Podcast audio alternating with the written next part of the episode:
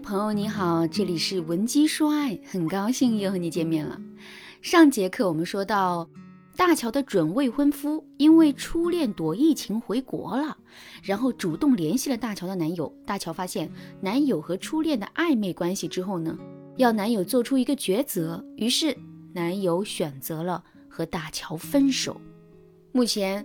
大乔是想和男人复合，于是啊，我们在上节课为大乔和男人的情况呢做了分析，并且还告诉大家，男人跟前任或者初恋跑了之后，你该用什么思路去复合。今天这节课咱们就到了实操阶段了，我会为大家传授一些特别实用的挽回技巧。上节课我们说的三个挽回思路，大家还记得吗？第一个思路是。突出你和男人的三观更相似。第二个思路，破除男人和初恋的蔡格尼克效应，并加深你和男人的蔡格尼克效应。第三个思路，给分手后的男人一个准确的定位，比如朋友、兄长，让你们在联系的时候呢，尽量减少心理障碍。为什么要用这三个思路的原因，我已经跟大家分析过了，这里我们就不多赘述，我们直接上技巧。第一个技巧，分手定位法。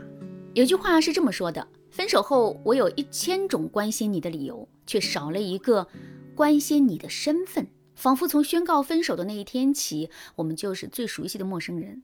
在一起时，你是我所有的小情绪，但下次提到你，已经是连名带姓。分手之后的关心，的确是师出无名啊。为什么呢？因为你们之间的关系啊，已经变回陌生人了，所以啊，聪明的女孩，如果你不想把和前任之间的路给堵死，一定要主动给男人一个新的定位，这样你们复联才不会尴尬。像案例当中的大乔和男人分手后，男人主动问候了大乔，在大乔还没来得及回复的时候，马上又撤回了消息，还谎称说刚才是发错了文件。这个时候，大乔就该多给男人一个台阶。我让他给男人发了这样一条信息：“其实我昨天看到你的信息了，你没必要撤回又撒谎的。”然后呢，我让大乔对男人说：“感谢你的关心，我状况是有点不好，不过人生就是这样，起起伏伏很正常。我说的是，你没必要这样遮遮掩掩的，因为我们在一起的时候，你让我觉得很幸福，所以我很感激你出现在我的生命里。”你的成熟和孩子气，都是我记忆里很宝贵的一部分。现在我们虽然分手了，但是我还是很欣赏你，所以啊，在我心里，你依然是我人生当中的良师益友。今后我们请好好相处吧。如果在工作当中我有不懂的地方，还是会和你请教的，你也别那么别扭了。结果男人说：“好的，其实我很愧疚，觉得我影响你了，对不起。”接着我让大乔发了一个乖巧的表情包，然后回复男人说：“现在回复你之前的问题，我最近刚辞职，因为失恋心情不好，所以我这几天在家休息，我需要时间恢复元气。你呢？一切还顺利吗？”接着男人就开始和大乔聊天了。当然，第一次复联他们没聊几句。女孩们，这一套话术，如果你学会了，你和男人复联的几率就能提高到百分之七十以上。当然，前提是你们分手的时候没有闹得太难看，也没有拉黑对方。同样的，如果分手之后男人没有先联系你，你也可以把上面那段话改一改，提前为你们之间的关系啊做出一个新的定位，为你们的复联做铺垫。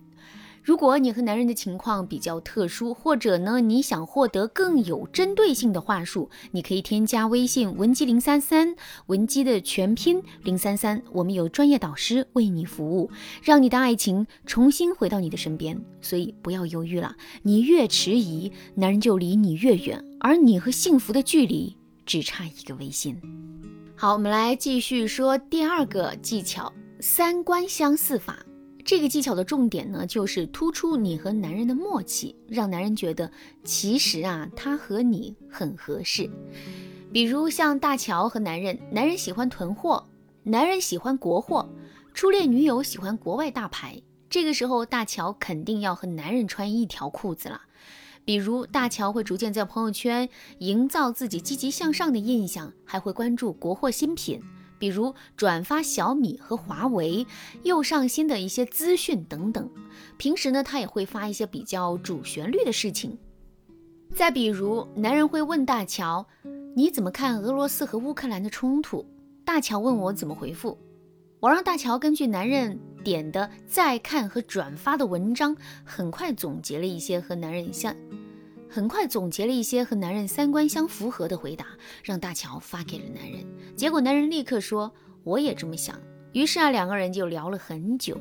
我可以告诉大家，从情感心理学的角度来说，当一个人觉得啊和你的三观越相似，他就越会觉得和你很亲近。三观越相似的人，越容易产生相见恨晚的感觉。平时你可以对男人说这些话，来增加你们的相似感。第一句，对你说的是对的，我特别赞同你的观点。第二句是，我觉得你说的很，我很欣赏你的想法。这一点大家可以多揣摩一下。大乔呢，在按照我说的方法做了之后，男人果然开始和大乔吐槽初恋思想太白左，还说初恋回国之后对国内很多东西都很挑剔。那这个时候，男人其实啊心里已经动摇了。大乔就该抓住机会，不断的认同男人，但同时大乔不会提到男人的初恋，哪怕一个字他都不会主动提。这第三个技巧就是。利用蔡格尼克法则，比如男人为了弥补和初恋之间的遗憾，选择了和初恋复合，那你也要懂得和男人制造这种遗憾感。大乔就经常对男人说：“我们之前常去的那家店现在出新品啦，真的好好吃。”然后给男人发一张照片。当然，大乔也会告诉男人：“你看，之前我们在新疆认养的那棵树已经长这么大了。”这里的技巧要点就是说一些你们之前一起进行的事情，但是呢不提复合和旧情。平时啊，大乔和男人说话的时候也会经常说这几句。聊天的时候，大乔会说：“下次有机会的话，我还想去哪里哪里。”让男人感觉到他们之间还有机会。聊天气氛好的时候呢，大乔也会尽量不说晚安，然后过几天再接着聊。就这样，当男人和初恋爆发了一次争吵之后，初恋对男人说：“这么多年，怎么你的品味毫无长进？”男人一气之下就和初恋冷战了。